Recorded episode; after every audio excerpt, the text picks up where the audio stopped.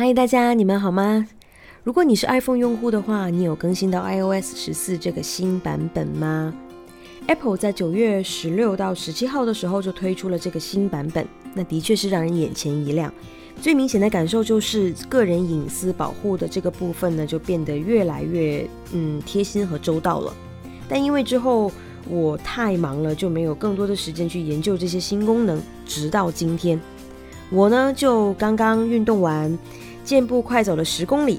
当我打开 iPhone 自带的健康这个 App 来看我到底走了有多远的时候，我惊奇的发现，天哪，它竟然增加了这么多数据分析跟观测。比方说，以前的版本是只有步数跟距离，而现在则是增加了步行不对称、步行的速度、步长、双脚支撑的时间这些数据跟分析，再来解释给你听。你可以如何改善？你看哦，在步行不对称这里，我的数据分别是百分之零点八九和百分之零点七五。那它是这样解释的：在健康步行模式中，每只脚踏出步伐的时间点都很类似。步行不对称是您其中一只脚踏出的步伐比另一只脚快或慢的百分比。这表示不对称的比例越低。您的步行模式就会越健康。不对称的步行模式，如跛行，可能是生病受伤或发生其他健康问题的迹象；一致或对称的步行，通常是伤后复原的重要物理治疗目标。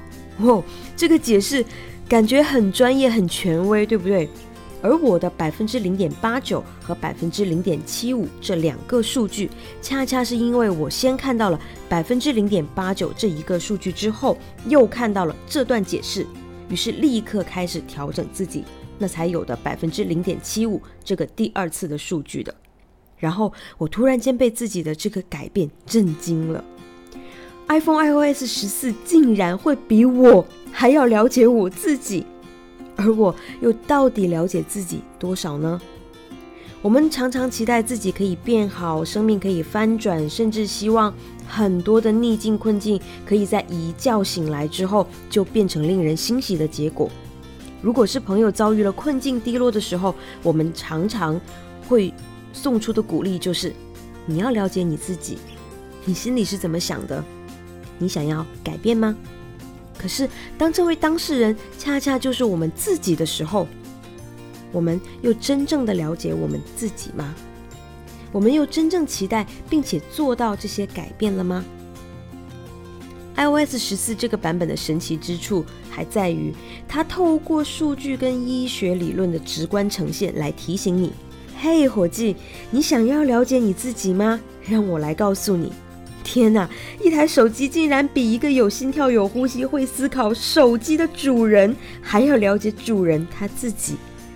iOS 十四又用这一点来告诉我们一个赤裸的现实，那就是如果你都不真正了解自己，你又要怎么去改变呢？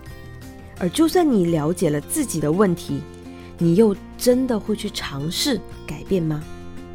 而这个版本更加告诉我们一个哲理，那就是。很多东西不是做到完美状态了才可以问世。如果你有更新的话，你就应该能明白我说的这个版本。它特别是在打字的时候是有多么的令人抓狂了，因为严重的 bug 导致不断的跳字错字。有时候我写一个十几个字的句子，那要反复打字跟修改几十次才能够完全正确的显示。听上去很糟糕，对不对？但是如果九月十六号、十七号 iOS 不推出这个更新的版本，让客户来使用的话，又怎么能发现这个 bug 呢？有问题再改就好了啊！